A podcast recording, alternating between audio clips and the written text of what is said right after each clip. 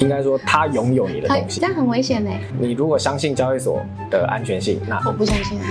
把我的产品呢拿在手上看了一看，啪摔在桌上，我吓一跳，哇，你给我下马威， 这没礼貌。大家好，欢迎收看《街头开杠》，我是主持人 Olivia。今天呢，我们邀请了一位在币圈非常知名的新创执行长，也就是我们的酷币科技执行长 Michael。他现在所所创造出来的这个产品叫做 Cool Wallet。Cool Wallet，它在全球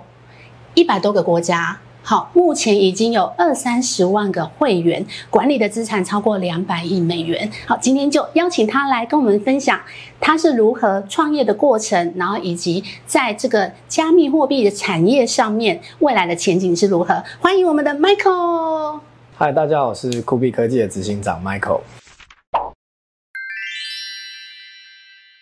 Michael，因为你看起来真的非常非常年轻，实际上应该也是很年轻啦，对不对？还行，我是一九八七年生的，现在哇三十六岁。但是你的公司已经八年了对，已经八年了，哇！这一路走来，我想我相信啊，就是很多新创业者的心声嘛。好，你初创业，我记得你是在二零一四创业，对，但是你做的是这个冷钱包的，是跟加密货币相关的对。然后你推出市场之后，二零一五、二零一六怎么样？市场 加密货币是这样下跌，那你怎么有信心继续在做呢？我觉得你刚好问了一个很有趣的问题， 就是虚拟货币市场就跟金融市场一样啊，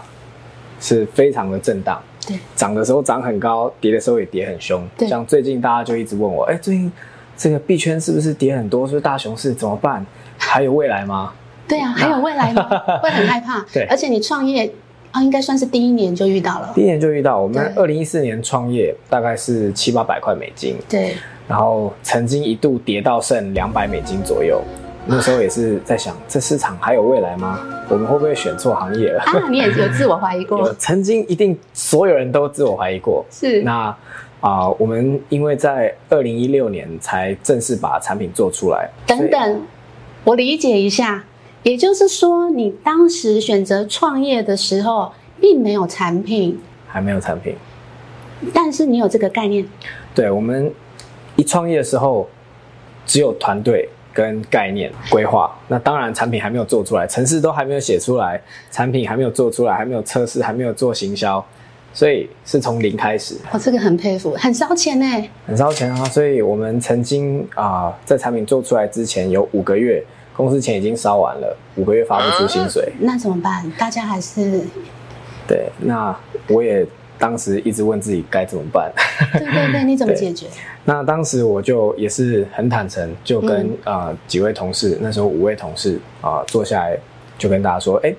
我们当时的规划是长这样子，对，那市场我们目标市场一样不变，嗯，我们的要做的冷钱包啊、也是在进行中，还嗯哼也是不变，但是我嗯们哼钱已经烧完了。嗯哼，那如果你愿意留下来，你愿意继续相信这个产业，相信我们在做的事情是对的，会有市场。这段时间付不出来的薪水，我们全部转换成股份来呃补偿给大家。是宣布完，我也很开心啊、有同事选择留下来陪我们一起把产品做出来。嗯嗯嗯，那最后产品做出来，这个真的是庆幸我们没有选错路，被市场验证，哎，产品真的是有市场需求，一下就卖了上百万美金，然后就在二零一七年那年啊就获利赚到钱，就获利了。对哎，对一个新创公司来讲，前面呃，二零一四、二零一五到二零一六都是没有产品的，对，那二零一六才推出，呃，这中间还有一个曲折的故事。什么故事？刚刚我们讲到，我们产品有三代：Cool Wallet、Cool Wallet S、Cool Wallet Pro。我们在二零一六年底推出来的叫 Cool Wallet，酷挖嘞，啊，在推出来的一个月，我就宣布这一代我们要停产，这样多大的勇气啊！你怎么下这个决定的？是不是？是很因为惨产品有瑕疵吗？还是产品没有瑕疵，但是因为我们在一四年创业的时候，全世界只有一种虚拟货币，叫做比特币。对好，但是我们花了两年多的时间，终于把产品在二零一六年推出来。是那时候很不幸的市场出现了。比特币以外的虚拟货币，OK，我们必须做出呃反应，做出变化了。对因为只支援比特币对市场来说不够了，它还要存别的币嘛。啊、那我们原本设计的框架并没有想到会有别的币，所以我们马上就壮士断腕，把好不容易设计完、生产完的产品砍掉、重练，再做一个新的 Q R S，然后啊、支援更多主流的币种。是那后来也证明啊、我们这个选择是对的。是对的，对，后来花了在八个月的时间推出第二代 Quad S，然后就在二零一七年一推出就卖了几万张钱包出去。对。如果以这个你们公司推出的这个产品啊，哈，我觉得很棒，因为目前在全球是前三大，是，前三大，我觉得这是很很不得了的一个成绩啊。那我想回过头再问一下哈，那时候怎么会想要创业？第一个，然后第二个是怎么会想要选择这个你自己可能还不是很清楚的产业去投入呢？这也是我觉得算是缘分，因为我缘分在啊、当时在英国新堡大学拿奖学经验 MBA 的时候，嗯，啊、我的主修是新创事业管理，是所以我我们这一组的同学啊、无时无刻都在讨论，诶，我们毕业之后创业能做什么题目？啊哈，所以大家每天都在想，哎、有人想做洗车，有人想做这个呃餐饮业，有人是想做这个健康饮料。嗯，那一直到有一天，嗯，就我爸爸寄了一封信给我，嗯哼，那封信是转寄了我们一个潜在欧洲客户啊、呃发给我爸爸公司的一封信，嗯里哼，面说，哎、可不可以委托你们帮我们做比特币相关的产品？哦，那时候是我爸爸整间公司第一次听到什么是比特币，第一次，第一次听到，对，二零一三年。然后啊、我们收到这封信，爸爸转给我说，哎，那个 Michael，你看一下这个比特币是什么东西，嗯嗯嗯，好像有点有点意思。对，那我就把这个话题带给我们这个小组讨论的同学，大家花了几个礼拜的时间，不断的研究白皮书，然后研究市场现况，研究商业模式，大家就不约而同说：哇，我们毕业之后如果要做创业，做区块链相关的就对了是。是，那区块链相关又是做什么呢？又是做跟比特币相关的更重要。啊因为比特币是当时在区块链整个啊板块里面最大的经济体、最大的应用。嗯嗯嗯，那至今仍然这个道理没有变嗯，在区块链整个应用里面，啊，虚拟货币的这个啊相关周边仍然是它的最大收益啊获利来源。所以当时我们就决定创业要做比特币相关的题目。嗯哼，那又因为二零一三年的时候，啊，有一个很大的世界上的这个币圈新闻叫做 Mongox，这个是全世界当时最大的虚拟货币交易平台，占了全世界百分之八十的交易量，是被骇客攻击， ，Oh my God，钱就不见了，全部的钱就领不出来了，很多人受害，天哪、很恐怖。那你就想象，今天整个台湾的这个所有人的股票在某个证券交易所全部领不出来的，这我个懂都恐怖了。所以当时我们就意识到，哇，所以资讯安全很重要，对，不能完全相信一个虚拟货币交易所，要有自己的钱包安全储存。啊，所以我们就是在这样的时空背景，想要做一个最方便但是又最安全的虚拟货币钱包。嗯哼嗯哼，这就是我成立 Coolbix 做 Cool Wallet 的初衷。哦，了解，也刚好真的是机缘。好，然后我觉得有一个部分很特别，因为创业的前两年就遇到一些市场上面的动荡，然后呢也遇到发不出薪水的事情。但你有一个很强很强的能力，就是所有新创公司都要到处找钱嘛，公司才能够存活下去嘛。那个叫做募资的能力，怎么去找人家投资你，看好你，对不对？所以我我我觉得现现在有很多年轻人，他们也想创业，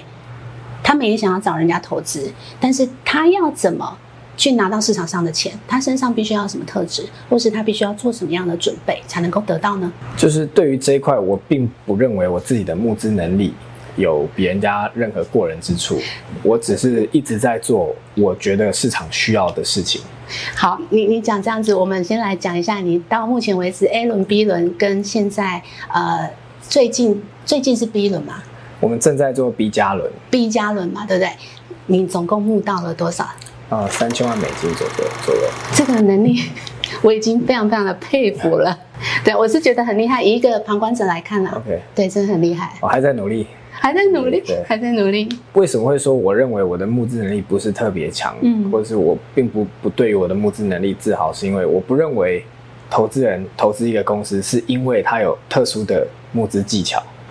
一定是他看好这个公司，或是看好这个创办人，看好这个执行长的愿景，是或是是看好他们的团队执行原来能是力，这样子，嗯看好他们的呃产品，呃，看好他们啊、呃对市场的认知，嗯，嗯嗯，是是他这些更重要的特质。嗯，那投资人看到你这些特质，他才会买单嘛。对对对，并不是因为为你在台上能说的多漂亮哦，而投资你。了解了解，那我觉得那可能就是你在台上在跟他们讲解你创办的这个产业对市场未来的这个加分计划是什么，嗯是很陈述、很完整的，让他们听得懂。那我也想聊聊，就是说，当你站在台上跟他们简报的时候，你有没有一些比较有趣的故事，或者说你曾经听过什么样的回馈？我有两个有趣的经验跟大家分享。第一个是我当时受到非常大的打击，非常错愕的经验啊、我拿到第一笔融资之前，也就是一直募资撞壁的时候遇到的你撞壁多久？啊，撞壁了大概两年多，朋友，如果呢你是新创公司，你找了十个人，他没有投资你，千万不要灰心。在我面前的这位执行长，他撞壁了两年多，碰壁了几家，一定超过一百家。超过一百家。所以如果你没有超过一百家，你不能说你失败了。谢谢。对我永远印象深刻，因为在早期的我认为，诶，投资人在意的一定就是钱，他投资你能赚到多少钱，或是是你这个公司你现在的规划能赚到多少钱。那我们又是做虚拟货币产业，那对于用户来说啊、我们要数字来量化这些用户的价值，嗯最后才能换算成我们的这个财务预测。是在我自认为把这些都算得很清楚的情况下，他告诉我，Michael，我们对你没有兴趣，因为我只看到钱，我只听到钱。哦，那我心里想，嗯，哦，所以这不是你在意的东西哦，你还有在意更多的其他的事情吗？你的理想，对社会的贡献。是是，那当然，后来我就会把这个故事讲得更完整。一开始先陈述这个市场它为什么会有这个产业的发生，它的这个社会心理、这个经济上面的背景是什么，嗯哼，为什么会要去中心化，为什么要嗯啊、呃匿名，为什么要做这个 permissionless 这嗯哼种区块链的东西。嗯哼，那再慢慢带到市场痛点、市场需求、解决方案，再带到竞争对手是什么，我们的差异性是什么。嗯那以及我们产品做出来如何被验证， 产生了多少客户，客户的反馈是什么，嗯哼，再一个一个带到我们接下来的计划。那上述是第一个经验嘛？对，那第二个有趣的经验是我们第一次遇到呃我们的一个日本投资人的时候，其实我当时并不是要去募资的。是吗？很有趣的是，当时我是要去卖产品的，因为当年我公司已经赚钱了。是这个对方的 CEO 把我的产品呢拿在手上看了一看，啪摔在桌上，我吓一跳，哇！第一次来到日本，你给我下马威， 这么没礼貌！ 我吓一跳，我当时心里很错愕。然后摔完，他马上用手指着我的头，Michael，I want fifty percent of your company。哇，他马上下一个决定啊！我当然错愕啊，因为我是说，我是来卖产品的，大哥，我不是来卖公司的。 所以我跟你讲，他那一下子我好兴奋啊！对他兴奋了，刚刚这个整个场景，因缘际会，因缘际会，他也就最后这个投资了我们公司。这种有经验的 CEO 啊，哦，有在创投的哦，他们眼光很准。 他听你在简报的时候，他就看到你这个产业的前景这样子。那后来我们在这个日本的市场目前做的怎么样？我们日本市场大约占了我们百分之呃十五到二十之间的呃全球的营收。哦，对，所以日本市场对我们来说是重要的。嗯哼那因为日本市场，第一它人多嘛，上亿人口；嗯第二它 GDP 高；嗯那哼，第三它接触虚拟货币的早。嗯，全球最大当时被害的交易所就在日本。二零一九我记得必宝在日本有被害，对我也是受害者，啊，真的啊嗯， ？OK，因为我是台湾必宝，哦钱拿不出来，哦，那 I'm 早知道 sorry。就先买库啊嘞。对，钱真的要放冷钱包二零里，一九我就还没买，是不是后悔对？不对？所以这里就要告诉观众，千万不要把全部的虚拟货币放在交易所，放在冷钱包。对，现在三年啦，只能寄信说我们什么时候要打官司喽，这样没了。对，好，那很遗憾听到这样的故事，但是嗯这我觉得也是一个刚好是个教材对。刚好是，的确是我，所以我觉得这个也算是一个硬需求哎、你你不能只相信网络，因为网络很多人他是专门在学这个要怎么去害，所以你的钱一瞬间就会不见。对所以你在保护大家的这个安全是很重要的。嗯，嗯，那接下来我想要请教 Michael，因为你选择就是这个交易安全的方面，所以你发明了这个冷钱包。那大家一时之间听到冷钱包，什么是冷钱包？等一下可以请您跟我们介绍一下。然后另外呢，去中心化又是什么？大家大部分在常用的是像狐狸钱包，它也是去中心化，可是它直接是挂在网络上。那跟你的这个冷钱包，他们是合作还是竞争呢？钱包分成啊、呃几个主要种类，第一个是中心化交易所，它也是一种钱包，通常你要用账号密码来登录的，嗯嗯嗯，这种叫中心化的托管型钱包。因为在这个情况下，你并不知道自己的私钥是什么。私钥是等同来讲，它是一个什么？私钥，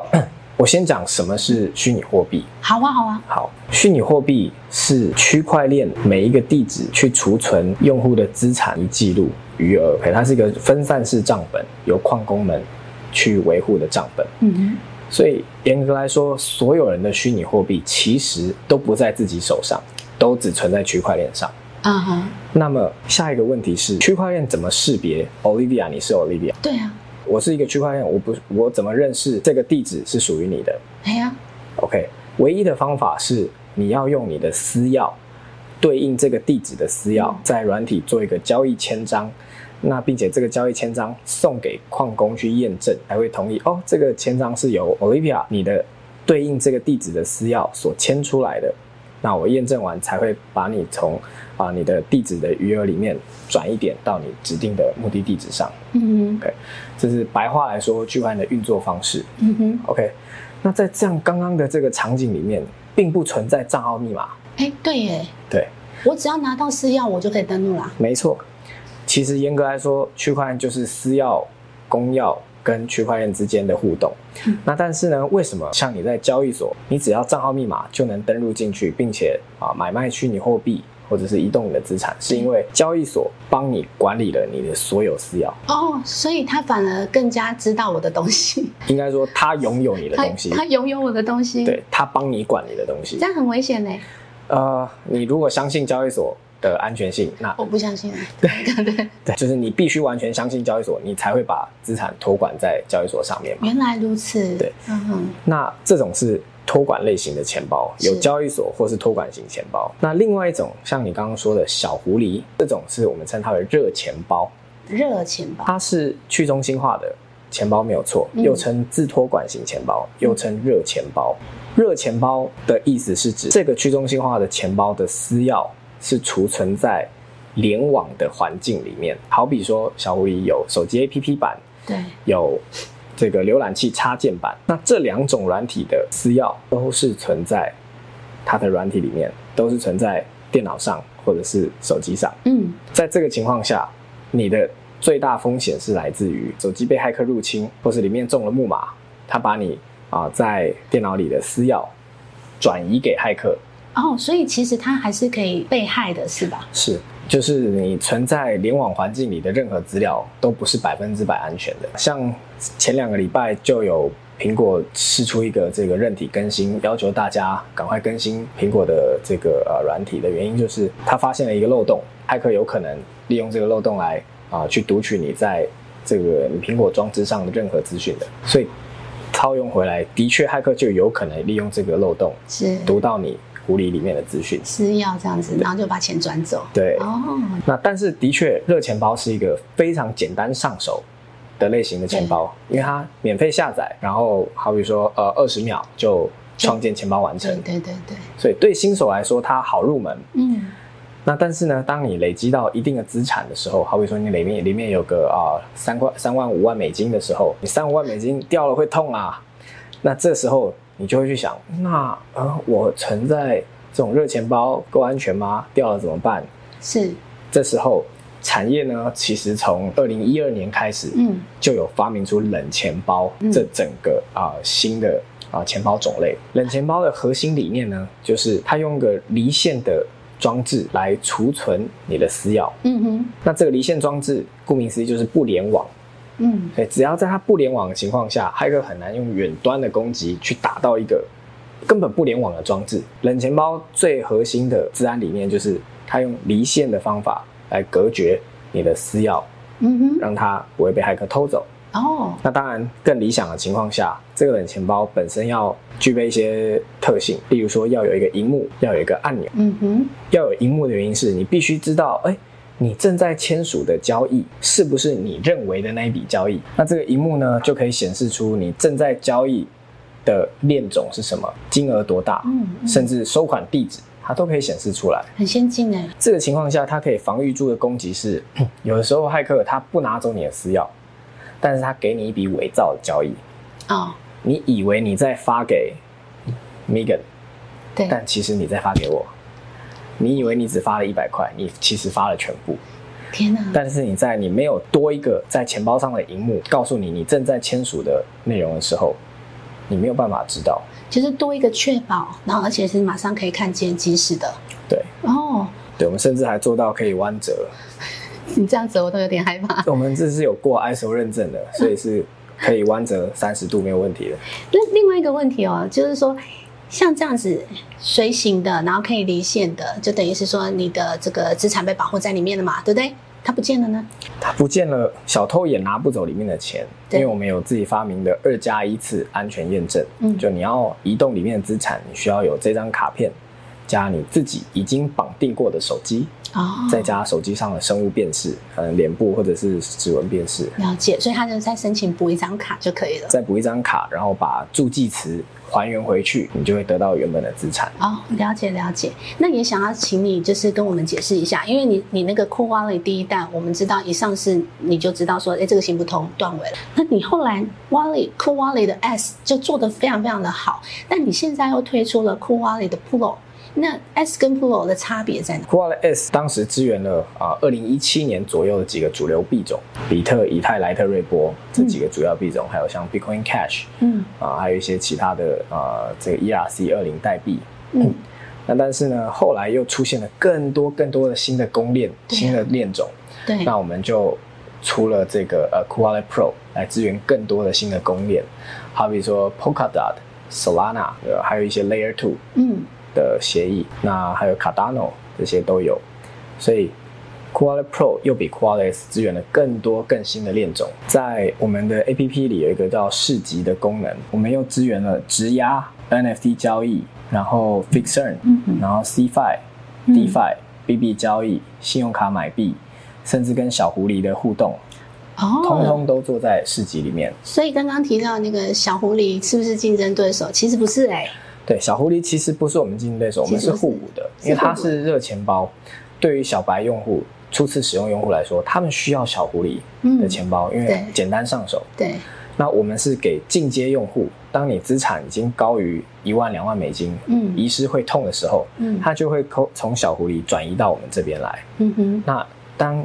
啊、呃用户已经习惯了小狐狸的界面的时候，也没有关系，因为我们的钱包刚刚有提到这里有个小狐狸按钮，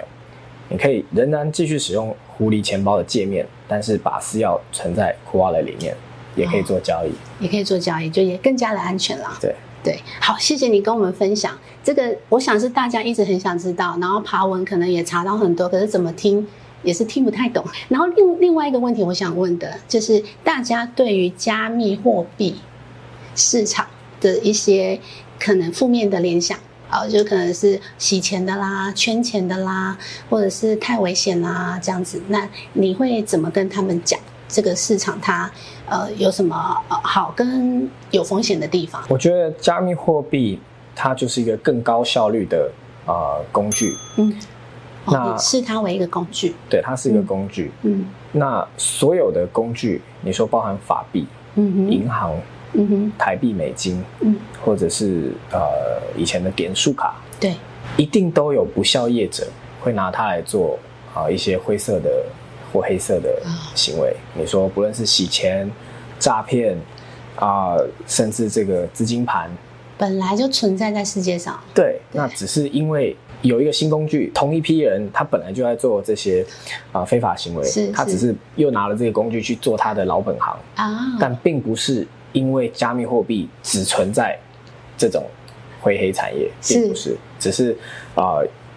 有人他听到这两件事情连接在一起，他就觉得刻板印象先入为主，就觉得这个产业很多，嗯但其实这个产业有很多正面，并且不是在灰色产业的应用，嗯哼，好比说比特币或以太币，或是 ERC 二零很多代币，这些其实在呃有一些先进国家，好比说欧美，嗯甚至银行都推出比特币相关的服务啊，哦，你可以直接在银行买比特币，是这样吗？像 Goldman Sachs 啊啊，或者是呃 Fidelity，嗯那又或者是美国的呃 Signature Bank，或者是呃一些比较先进的银行，他们就有服务虚拟货币的啊、呃交易所客户。哦，，对，那你说这些人是洗钱的吗？诈骗的吗？不是啊，他也是正派经营。那甚至有一个叫 GBTC 嗯哼，加拿大的 ETF，它也是有正规的执照取得的比特币这个呃一比一的这个基金嘛，哦，所以也是可以让人家啊、呃透过正规的管道买到。很放心的去买它的基金，对，啊，嗯那甚至美国上市公司像 MicroStrategy 这个微策略，它是上市公司哦，那它也买了大量的比特币啊、呃在公司里。所以其实在，呃国外这些国家，他们其实很认同哎，而且是大量的在使用。对，就是在正派的商业场景，对，它也是非常大量的在被使用。嗯嗯，因为它快速，就是这样，你这样按出去之后，你就知道你那个东西就送出去了，对啊，你就啊、呃如果要跟银行国际汇款比，当然对是啊比较快。非常非常快。然后在这边呢，我也想要恭喜 Michael 哦，你得到了这个国发会，就是国家发展基金会嘛，推举你酷币科技是这个新创奖的得主之一。对他把我们推荐为国家新创奖的得主之一，那是属于呃虚拟货币或是区块链这整个产业的呃代表之一。这个很认同哎、才有办法推举，因为这个是由总统来亲自颁发的，然后全台只有目前有几家，全台有九间新创入选，哇，全台有那么多的创业家，然后只有你们这九家可以拿到。掌声，真的很不得了的荣耀。然后另外一个，我也是想要让大家了解一下，你们知道吗？Michael 他曾经参加过联合国 的会议，就是你是受邀，然后联合国邀请你去参加一个国际洗钱防治的一个会议，然后您在其中是作为咨询的一个代表，对吗？对那可以跟我们聊聊这一段经历吗？因为我们二零一四年开始就是做这种虚拟货币的钱包公司，所以我们啊、呃也会定期的关注法规的进展嗯哼对我们产业或对我们公司会不会有影响，我们要不要提前做出什么样的反应？那所以有一天我们就看到了，哎，联合国的新的啊、法规开始要求虚拟货币交易所或者是钱包业者啊，做更多的这个管制。对，那我们就开始跟联合国沟通，然后问他一些问题，并且跟他回报我们现在的做法是什么，嗯那以及我们呃有什么提案可能可以解决啊他的一些顾虑。是，所以你们是主动出击耶，对我们呃，二零一八年就有主动寄信过去，哇，对，嗯然后寄信之后，哎，就有一天突然收到他的来信邀请说，诶我们即将在呃维也纳召开一个 FATF 的闭门会议，嗯哼，那就想邀请我们去呃跟他们面对面分享啊、我们的想法。是，对，那我就哎、当时也是受宠若惊，想说哇，哦这个联合国邀请我，我好啊，那我就带着我的同事一起去跟真的上百个来自各国的官员，然后还有各国最大的公司的代表都在里面。是是是，哇！那有了那一次的呃经验跟见识之后，对于接下来你自己公司的发展，你怎么去呃看它的前景？有那一次的经验，那我们就呃发现说，要规划一个产品，真的要看的面向有很多。嗯，那当然除了市场面、科技面，其实法规面也很重对要。，所以我们啊、一样定期都会去观察，呃，联合国也好，各国政府也好，现在对虚拟货币产业的啊、这个执照怎么发，洗钱防治怎么管，嗯哼。然后呃有哪些限制，这我们都会非常注意。那你未来的计划是在日本上市对吧？哦，我们呃其实一直以来都有在日本一个叫 Motherboard 啊、现在改名叫 Growth Board，有点像台湾的创柜板。嗯哼，的地方上市嗯。那呃，去年台湾的一个新创叫 Apier，它也是在哦呃日本的这个版上市的，啊、成绩还蛮好的。是对，那 我们一直以来都有这样的规划，嗯呃因为我们其中啊、呃一个大股东呃一个大投资人就是日本公司嘛，嗯哼，所以我们在日本上市的这个效果也会事半功倍，嗯哼，因为呃品牌效果比较好。最近我们啊、呃因为正在做 B 加轮的增资的时候，是， 有很多来自币圈的顶级投资机构要投我们公司，嗯那他也在跟我们建议说，哎，其实啊、对我们来说，因为我们所有的客户都是币圈用户，所以可能对我们来说发币作为出场机制，对我们来说效率更高。哦，对自己发币啊，自己发币，我嗯们啊、可能发一个钱包生态的治理型代币，嗯哼，那这已经是一个被市场验证过的呃模式。有几个这个钱包业者的，他也做过类似的模型。嗯那哼，在以太链上、币安链上都有不错的交易量，到现在市值还是很高，是有好好几亿美金。是，所以在这样的验证啊、成功下，我们把这样的模式用我们的钱包是，做得更好，然后发在更新的链上面。好比说，Cool Wallet 作为第一个支援 Aptos 这条公链的冷钱包，嗯并且在啊、Aptos 上面作为第一个发行治理型代币的钱包生态， 那它就是一个啊、很有话题性，并且呃很有潜力的一个项目。对，我觉得这个 idea 很好，而且一旦发行之后，其实它就跟我们线下一样，你就是上市了，